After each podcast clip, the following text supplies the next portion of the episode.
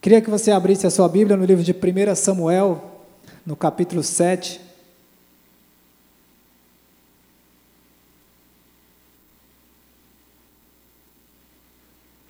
Você que está em casa também, se quiser abrir, 1 Samuel capítulo 7.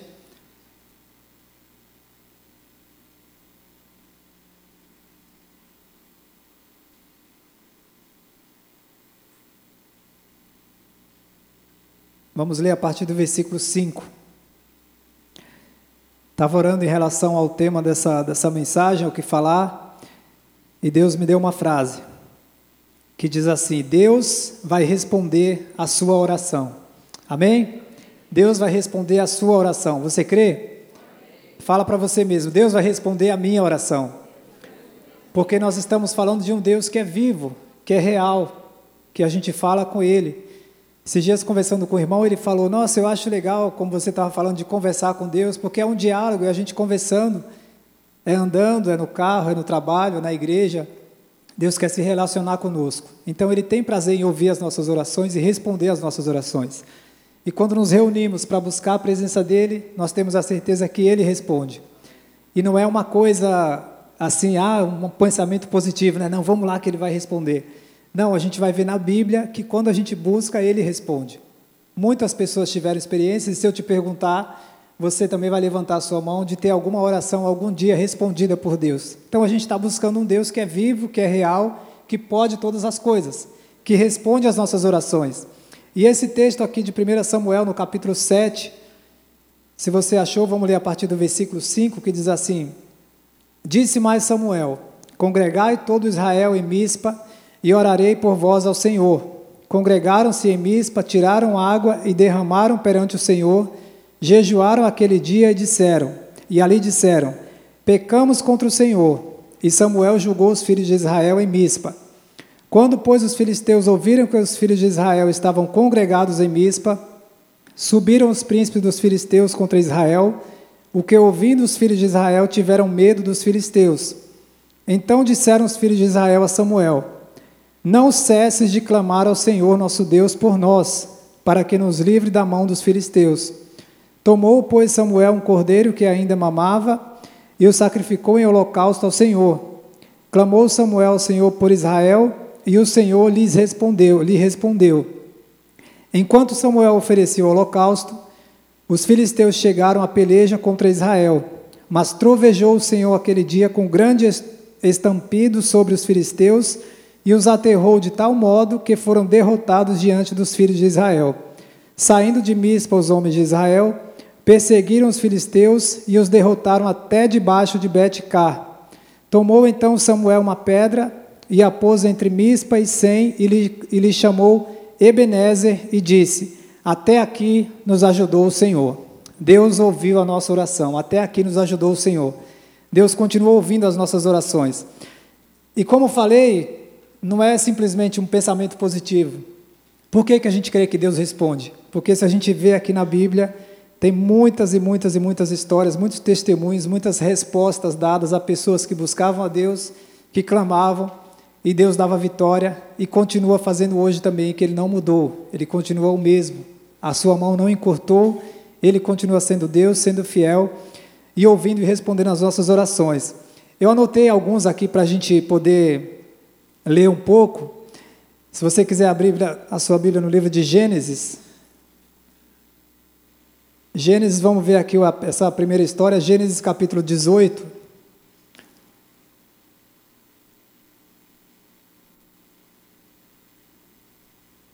Gênesis capítulo 18 vai falar sobre dois anjos que, aparece, dois anjos que apareceram a Abraão. E, e aqui Deus falou: Ó, eu vou destruir um lugar, vou destruir uma cidade. E aí, porque um homem clamou, porque um homem orou, porque um homem se levantou e começou a orar por aquela cidade, no caso aqui seria Sodoma, né? Sodoma e Gomorra, como tem antigamente, mas específico aqui ele falando sobre, sobre Abraão, falando, fazendo essa oração, perguntando aos anjos, clamando ao Senhor. A gente vai ver aqui a partir do versículo a partir do versículo 24, Gênesis 18, 24.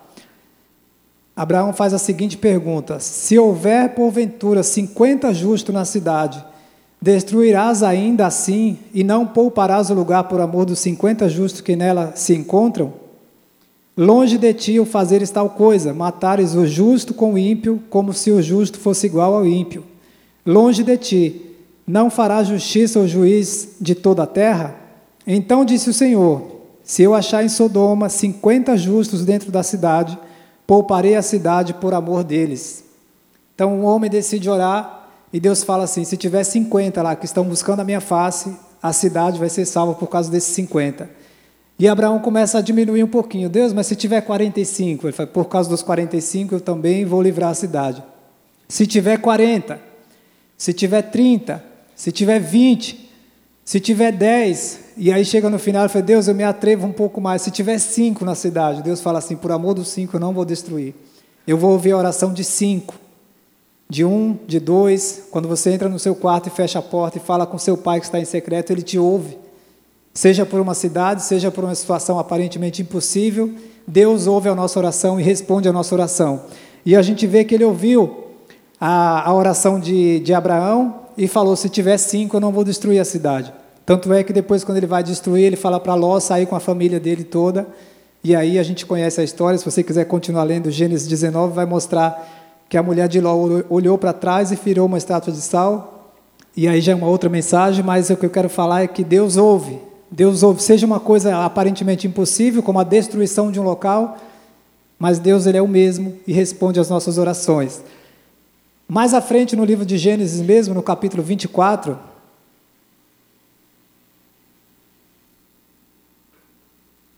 vai mostrar que Deus, além de livrar uma cidade, Ele também é capaz, Ele é poderoso para responder a oração, porque um servo aqui está indo buscar uma mulher para o seu senhor, no caso Isaac, e ele fala assim: Deus, eu não sei como fazer, como é que eu vou buscar encontrar uma pessoa para casar com o meu senhor? É como se ele estivesse orando pelo casamento, orando pelo noivado, orando pelo casamento.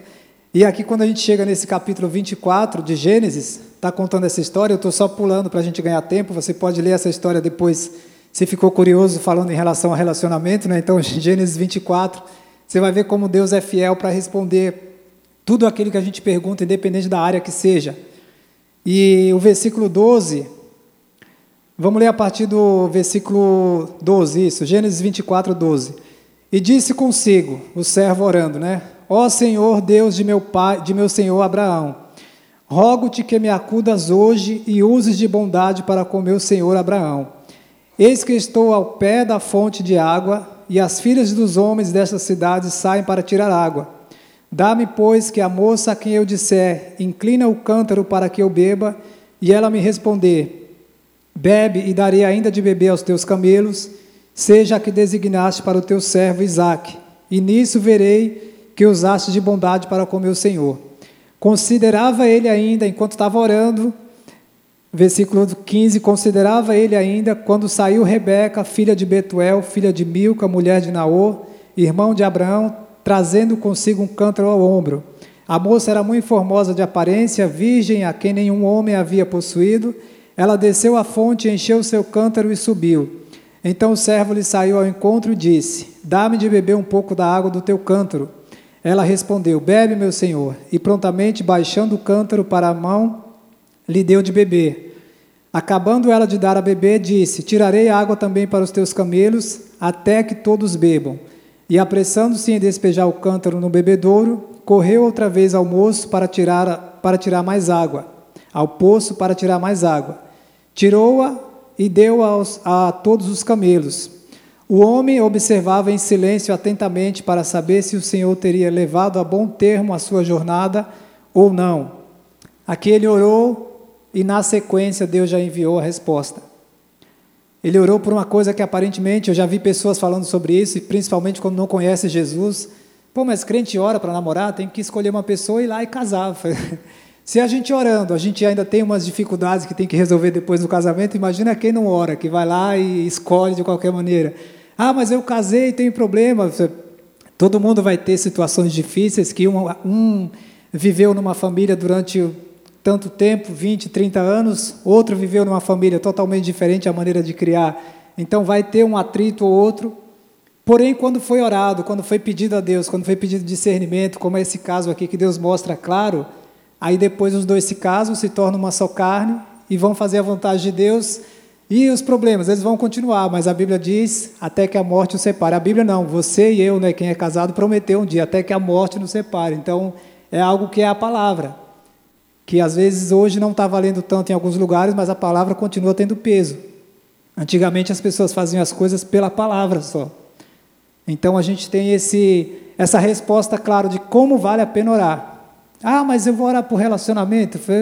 Eu vi uma moça legal, um rapaz legal, né? A Bíblia diz que a gente vê a aparência, mas o coração a gente não conhece.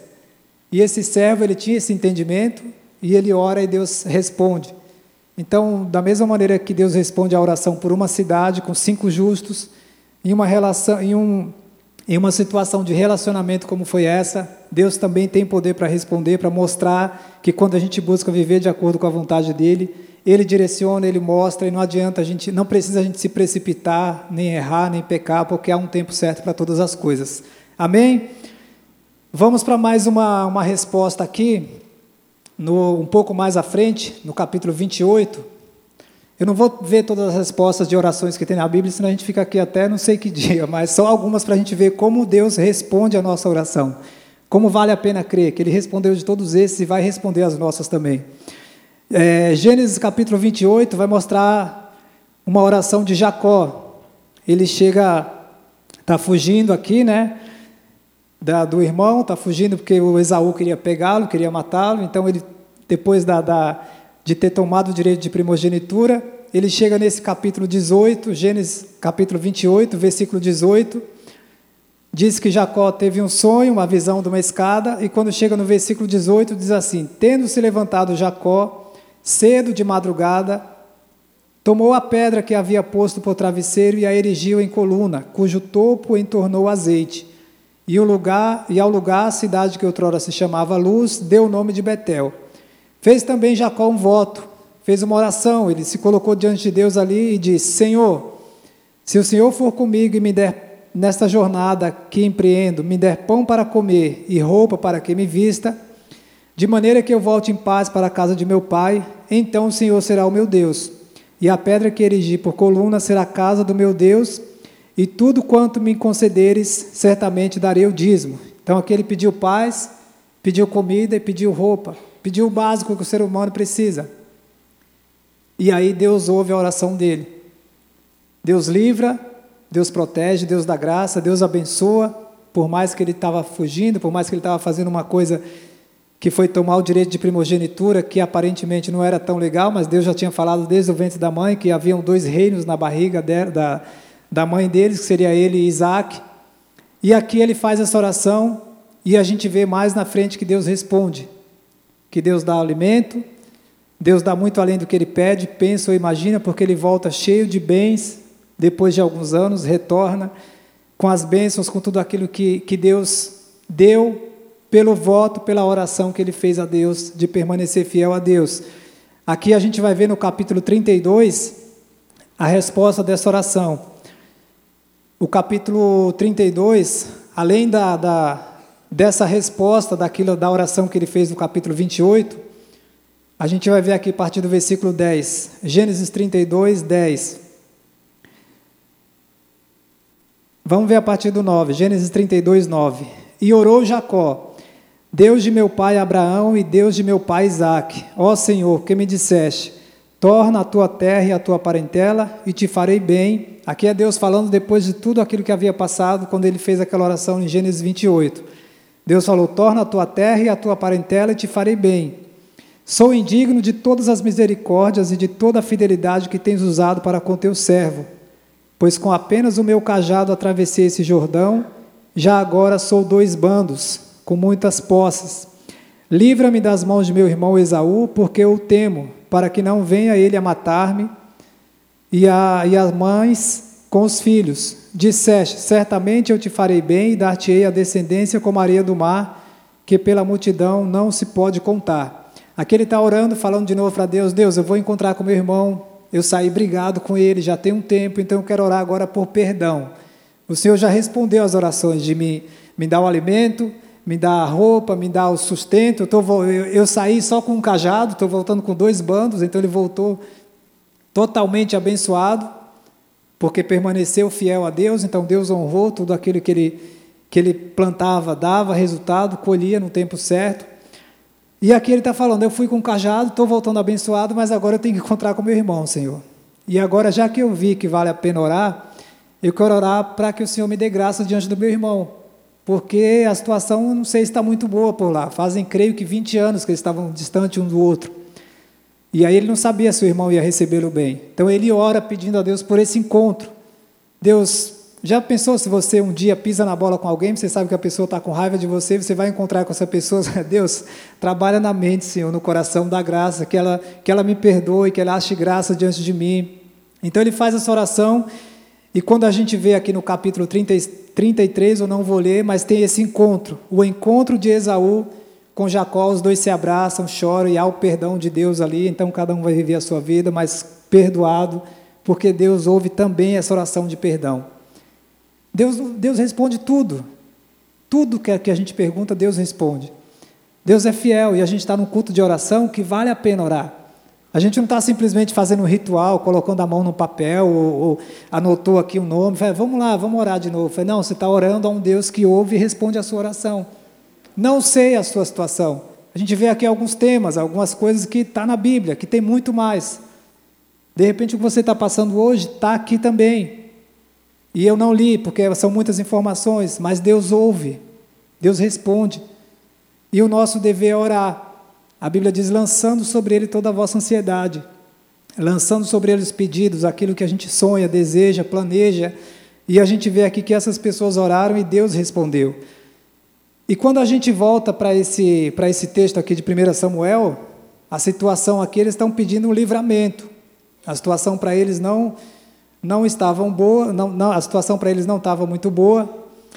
Porém, eles tinham pisado na bola, esse povo tinha pisado na bola. E aí o Samuel fala: primeiro vocês têm que se arrepender. Deus não tem problema de responder, mas a gente tem que entender o nosso lugar, o que, que a gente está fazendo. É de acordo com a vontade de Deus? Ah, eu estou passando uma prova, mas está passando uma prova porque você buscou, ou porque você pisou na bola e não está pedindo perdão, ou continua no erro achando que Deus vai abençoar o erro. Como a famosa frase que todo mundo diz: não, o melhor está por vir. O melhor está por vir para quem está plantando com que, com que o melhor venha, mas está plantando uma coisa diferente, esse melhor não vai vir, que é o natural, senão Deus vai ser injusto com aqueles que estão sendo fiéis. E aqui, a gente vê, voltando para 1 Samuel no capítulo 7,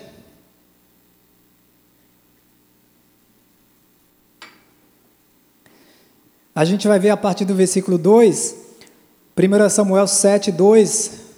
Vamos ver a partir do 3, diz assim: Falou Samuel a toda a congregação, a toda a casa de Israel, dizendo: Se é de todo o vosso coração que voltais ao Senhor, tirai dentre vós os deuses estranhos e os astarotes, e preparai o caminho ao Senhor, e servi a Ele só, e Ele vos livrará das mãos dos filisteus. Então os filhos de Israel tiraram dentre si os Baalins e os Astarotes e serviram só ao Senhor. O povo entendeu que não havia outra saída, que não dava para servir a dois senhores, que não dava para um dia estar tá firme, outro dia estar tá mais ou menos. Ou serve a Deus ou não. Ah, mas é difícil, é difícil, mas nós temos o Espírito Santo que nos ajuda, que nos dá graça, que nos dá força, que nos dá sabedoria, que na hora que a gente não sabe fazer, que a gente não tem saída, a gente ora, ele direciona, ele dá a saída, dá o escape. Então eles decidiram, não, a gente vai se voltar para Deus. E, é o, e o texto que a gente leu, o primeiro, a partir do versículo 5, vai dizer que ele juntou todo mundo, congregou todo mundo ali e falou: vem cá, vamos todo mundo aqui agora conversar diante de Deus, vamos confessar. Você está precisando entregar alguma área da sua vida nas mãos de Deus e pedir força, ajuda, sabedoria para que Ele responda às suas orações, vamos orar. E aí eles se reúnem. E o versículo 10 diz que enquanto Samuel oferecia o holocausto, os filisteus chegaram à peleja com Israel. Ou seja, tomaram uma atitude, aí parece que o diabo se levantou mais ainda. Foi quando eles decidiram, os inimigos chegaram, e aí Deus entra na história. E aí, quando Deus entra na história, até aqui nos ajudou o Senhor, é vitória certa. Porque o povo se converteu, decidiu servir só a Deus. Ah, mas eu tenho muitas vontades, muitos desejos, mas se não é de acordo com a vontade de Deus, é coisa transitória, passageira. E aí você vai sofrer amanhã. Então o melhor é dizer, Deus, me ajuda nessa situação que eu não estou conseguindo, porque eu quero viver a tua vontade, quero servir só ao Senhor. Servir só a Deus. Porque às vezes a gente tem orações que a gente faz e Deus não responde, porque não é culpa de Deus. É a gente mesmo que precisa de uma limpeza, de, de, de estar preparado para receber aquela bênção, porque Deus não vai dar qualquer coisa, de qualquer maneira, para a pessoa, para a pessoa se desviar, se perder depois. E Ele sabe o dia de amanhã, a gente não sabe, a gente não tem noção. Eu já conversei com muitas pessoas que falam, não, mas eu tenho fé, eu tenho fé, e aí na hora do vamos ver, até tem fé, mas usa a fé da maneira errada, não obedece, não anda de acordo com a vontade de Deus e vem consequências ruins. Esse povo não, esse povo ele entender, eles entenderam. Fala assim, não, a gente errou. Vamos lá, vamos consertar, vamos pedir direção para Deus, pedir força para Ele naquilo que a gente não consegue. E aí vem a resposta. Tomou Samuel, versículo 12. Tomou então Samuel uma pedra e a pôs entre Mispa e Sem e lhe chamou Ebenezer e disse: Até aqui nos ajudou o Senhor. Você pode repetir essa frase para você? Você olhar para trás, para tudo aquilo que você já viveu e dizer: Até aqui Deus tem me ajudado. Até aqui o Senhor tem me ajudado, até aqui o Senhor tem respondido às minhas orações, até aqui Deus tem sido fiel, até aqui eu tenho tido experiências com Ele, mas eu quero muito mais. Eu não quero simplesmente me contentar. Ah, tem sido bênção? Tem, glória a Deus. E a Bíblia diz: quero trazer a memória o que me dá esperança. Às vezes, quando você está triste, lembra de alguma coisa que Deus já fez e se alegra. E veja que é possível Deus fazer de novo. Porém, não se contenta, não acha que está tudo bem, fala, ah, já Deus já respondeu. A gente vê situações várias e várias outras. Tem a mulher do fluxo de sangue, que ela está fazendo uma oração na mente, ela fala, se eu tocar apenas nas vestes dele, eu vou ser curada. E ela toca nas vestes e Deus ouve. Deus ouve aquela, Deus ouve aquela oração que não foi feita, que não foi falada, não foi verbalizada. Mas o Salmo 139 diz que a Deus conhece os nossos. A gente nem sentou, a gente nem deitou, a gente a gente está com um pensamento tão longe, pensando, ah, será que Deus? E Deus fala assim, eu estou vendo isso aí. Ainda a palavra nem chegou à boca, Ele já sabe, que Ele conhece o nosso coração. Então, quando a gente vê para a Bíblia, quando a gente abre a Bíblia, que começa a ler, que começa a ver que há um Deus que responde oração, não tem como a gente ficar preocupado, por mais que tenha situação que é difícil, mas a gente tem que olhar para o Deus da Bíblia, não para a situação que está difícil. Fala, Deus, está complicado, a resposta de repente não está vindo, mas eu creio num Deus que responde. Eu creio num Deus que ouve e responde às minhas orações. E, e eu não sei o que você tem pedido para Deus ou o que você tem orado hoje, mas a palavra que Deus nos dá é creia. Creia que Deus pode responder. E aí, às vezes, não é do seu jeito, não é do meu jeito, né? Que eu já criei também. Eu falei, Deus, eu creio. E Deus fala assim, mas não é desse jeito, não. Que você está orando, eu não vou te dar, que você não está preparado. Porque o nome de Deus também é bênção. Aí a gente olha para trás depois, em algumas áreas da vida, e fala: nossa, ainda bem que Deus falou não lá atrás, porque se ele tivesse falado sim, de repente eu não estava no centro da vontade dele. Mas existem situações, o sim, o não e o espere. É, esses dias, foi no, na sexta, no sábado, eu fui encontrar alguns atletas do, do Internacional que jogaram aqui contra o Santos. Às vezes eles vêm os times vêm jogar aqui, alguns atletas eu conheço e acabam me chamando para ir no hotel para fazer reunião ou falar da palavra, enfim. E estava conversando com um dos atletas do Inter e ele falou que jogou em Tocantins, que nasceu em Tocantins, e eu estava contando que joguei lá também um tempo e tal. Então tinha algumas coisas ali parecidas que ele viveu. E a gente estava compartilhando e ele contou que saiu de casa novo, tinha muitos irmãos, que a probabilidade para ele dar certo profissionalmente em alguma área era muito difícil, pelo lugar que nasceu, pela quantidade de irmãos que tinha, e porque era muito difícil mesmo. E aí ele veio para o sul do país, foi para Porto Alegre, para a região do Rio Grande do Sul, com 18 para 19 anos, com cerca de dois anos depois ele se firmou na palavra, ele não ficou um crente meia boca, porque às vezes a pessoa fica na igreja 20 anos e não toma a decisão de servir a Deus com integridade. Né? Ele falou, não, com dois anos eu já vi que tinha vários caminhos, mas eu escolhi servir a Deus. E ele permanece fiel, e ele começa a contar que ele jogou cinco campeonatos gaúchos, cinco campeonatos no Rio Grande do Sul, na, na terceira divisão, ganhando 1.500, 2.000 reais. E aí, para se manter quando está solteiro, você até consegue com um valor desse. Mas aí ele casou e teve filho. E chegou um momento que ele falou assim: eu não tenho como ganhar isso com futebol, eu tenho que arrumar um trabalho. e foi trabalhar. Ele falou que sobrou para ele foi uma fábrica de borracha com 4 mil pessoas que tinha nessa fábrica lá no sul. E ele ficava pegando aqueles rolos de borracha, colocando lá nas máquinas. E ia de madrugada, ia às seis da manhã. Quando chegava duas, três da tarde, ele voltava para casa e chegava em casa chorando e a mulher não entendia nada. E ele falava: Eu não nasci para isso. Deus me deu um dom de jogar futebol e, e, as portas não se abrem, mas eu preciso trabalhar. Então ele chorava, treinava e trabalhava e falou que aquele negócio de, de borracha girando na cabeça dele todos os dias. E ele orando e treinando, fazendo aquilo que ele deveria fazer. Chegou um momento que um atleta, uma, uma pessoa ligou para ele e ele falou assim: Não, eu não quero mais, eu tenho um trabalho, não posso abrir mão porque você tem uma família, né? E ele falou: Não fiz outra coisa, não estudei, não me preparei em outra área, então tinha que trabalhar. E apareceu uma oportunidade, ele jogou no outro time. Quando foi esse ano, em janeiro desse ano, se não me engano, ele foi para um outro time pequeno também do, do Sul e foi jogar contra o Internacional no estádio do Internacional, que é o Beira Rio. E quando ele entrou nesse estádio pela primeira vez, ele falou que fez a seguinte oração: Senhor, aqui estão os verdadeiros campeões. Porque o campeonato brasileiro que a gente vê no, no, na televisão são cerca de 600 atletas que estão no auge, que ganham muito, que são famosos, que são conhecidos. A maioria é tudo. A pessoa vê jogador de futebol acha que é só alegria, né? É alegria quando tem Jesus, porque apesar das provas ele dá risada, né? Mas, mas é difícil. A maioria ganha muito pouco para se manter com a família e às vezes não consegue levar a família para outra cidade, para outro estado. Então são cerca de 2, 3% que realmente são milionários, que são famosos. Então é, é, são, são poucos. Mas ele fez essa oração, foi Deus, aqui, aqui jogam esses cerca de 600 atletas que fazem parte da elite do futebol, e aqui é que está. E começou a orar antes do jogo ali e falou assim: Deus, me traz para cá, Senhor, me traz para esse time, Deus. Tantas provas que eu já passei, ele começou a orar, e passou poucos dias, o telefone dele tocou. Era um empresário falando assim: o Internacional quer te contratar. Aí ele falou: Você deixa de ser mentiroso.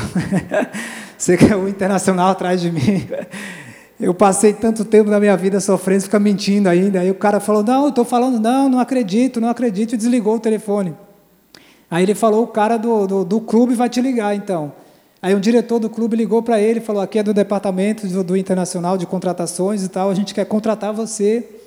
E ele estava, isso foi esse ano, e ele estava no sábado aqui para jogar contra o Santos na Vila Belmiro, mas ele passou não sei quantos anos ralando, carregando borracha, jogando em time para ganhar mil reais, dois mil, só que fiel a Deus, orando, buscando, fazendo a parte dele.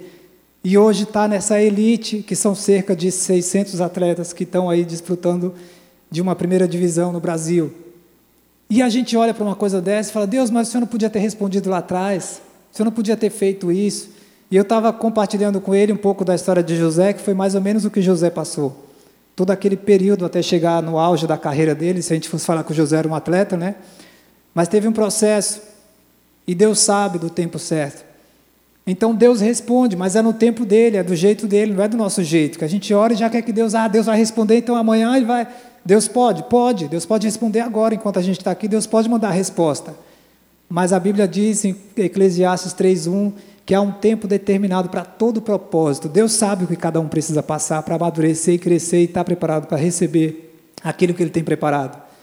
Então, a gente sabe que há um processo, e às vezes a resposta é não, é espere, como é esse caso, e tem situações que a gente tem que ser bem específico na oração.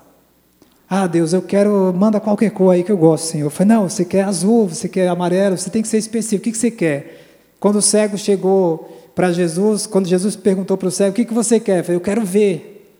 Eu quero ver, eu sou cego, eu quero ver, Jesus. Então, às vezes, a gente fica orando meio genérico, né? Ah, Deus abençoe, o Senhor sabe da minha vida, todas as coisas. Eu aprendi a colocar assim: Deus, eu quero isso, isso e isso. Ah, mas é loucura. Eu falei, é, mas se for da tua vontade, o Senhor faz. Se não, não é da vontade dele, era minha. Mas a gente tem que ser claro. Deus, eu quero isso para a minha vida. Meu planejamento é esse. É, tem um atleta, um ex-atleta que veio aqui na reunião de casais há alguns anos. Não sei se o pastor João estava no, no, dia, o Amarildo, um atleta que jogou no São Paulo, que ele é, ele é mais é, veterano, né, posso dizer. Ele, esse, esse irmão, ele, ele veio compartilhar na reunião de casais que ele teve um filho na Espanha, um filho na Itália, um filho aqui no Brasil e um filho em outro país, que eu não lembro agora se foi Portugal. Aí todo mundo já vai, esse cara vai compartilhar na reunião de casais o quê, né? Um filho em cada país. Aí ele falou, calma, foi tudo com a mesma esposa. Como eu sou jogador, eu ia mudando de país, então nascia um no lugar. Todo mundo deu uma aliviada. Né? Mas esse irmão, ele estava compartilhando uma experiência que ele teve na Itália, no período que estava lá, que ele estava lendo um livro antes de um jogo, último jogo do campeonato, e o pastor falava sobre algo que o pastor pediu no livro. O livro que ele estava lendo, o pastor pediu uma cadeira, uma bicicleta, algo bem claro que ele estava precisando, e Deus respondeu bem como, como o pastor pediu. E aí esse esse Amarildo estava com outro irmão, um outro rapaz italiano que não é cristão, não era cristão, e o Amarildo virou para ele e falou assim: "Vamos orar?" Aí o cara falou: "Vamos", né? não entendia nada, não conhece, não conhecia Jesus. E ele começou a orar, falou: "Deus, amanhã eu quero fazer dois gols. Eu quero fazer um de cabeça e um com a perna direita. Eu quero isso e tal". E começou a orar e o cara levantou da oração, o cara não entendeu nada, esse cara é doido, né? tá orando, pedindo com a cabeça, com o pé direito. Tudo bem, outro dia foram para o jogo, ele falou que perdeu uns quatro gols, mas no primeiro tempo conseguiu fazer um com o pé direito. E aí no segundo tempo perdeu mais uns dois e fez um de cabeça. Quando acabou o jogo, ele estava indo para o vestiário, esse rapaz estava no quarto com ele, veio atrás dele e falou assim: Seu burro, você é muito burro, seu burro. Se você tivesse pedido dois a mais, você seria o artilheiro do campeonato, você pediu só dois, burro, burro. Ele ficou pensando, eu falei, meu, como, como é legal quando a gente fala claro com Deus, que Ele ouve cada detalhe, né? E até o ímpio entende isso. E às vezes a gente se não que a gente é burro, né? Mas a gente fica pedindo, vai, Deus, se for da sua vontade, estou aí, né? Eu falei, não, seja claro com Deus. Fala para Deus, Deus, eu quero casar, Deus, eu quero trabalhar, Deus, eu estou precisando de uma cura, Deus, eu quero que aconteça isso. Ah, e se Deus não fizer? Se Deus não fizer, amém, que Ele sabe o tempo de tudo, mas você não tem que deixar de crer, você tem que crer que Ele é fiel para responder a sua oração. Amém? E nós temos esse privilégio que a gente está aqui diante dele. Onde houver dois ou mais reunidos, aí eu estarei. E a gente ora, tudo aquilo que é ligado na terra é ligado no céu. Então ele ouve e tem prazer em responder para a gente contar depois. Porque eu só estou falando coisas que aconteceram com as pessoas, simplesmente testemunhando aquilo que já aconteceu. Então, se ele respondeu todas essas pessoas, ele não tem problema de responder a gente. Ele não tem problema de mostrar, porque a gente vai contar depois. A gente vai testemunhar e vidas serão alcançadas. E até os ímpios que não vão entender nada fazer. Você tem um Deus tão grande e ora por uma coisa tão pequena. Coloca diante de Deus, porque não há impossíveis para Ele. Porém, lembra desse texto de 1 Samuel. Viva com a sua vida no altar. Se tem que se acertar com alguma coisa, acerta. Fala, Deus, eu estou pisando na bola nisso. Me dá graça, porque eu quero viver a sua vontade, Deus. O Senhor é Deus tão bom que responde orações. E às vezes a gente fica preso em coisas pequenas, né? pisa na bola aqui, ali, aí depois você quer que Deus abençoe, e Deus fala, se eu te abençoar, meu filho, você vai, que testemunho você vai dar com uma situação dessa que você está vivendo? E aí quando a gente para, pensa, coloca diante de Deus as nossas vidas, reconhece em todos os caminhos, aí Ele tem prazer em responder, e o nome dele vai ser glorificado através das nossas vidas. Amém? Vamos orar nesse momento? Queria que você colocasse diante de Deus aí a sua vida, no seu lugar. Vamos todo mundo ficar em pé?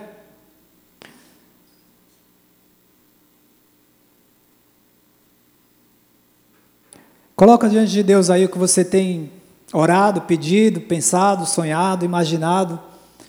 E vamos orar nesse momento. Eu quero que você ore, você por você mesmo, você por alguém que você de repente veio buscar nessa noite. Coloca diante de Deus os seus pedidos, aquilo que tem afligido a sua alma, ou aquilo que você sonha.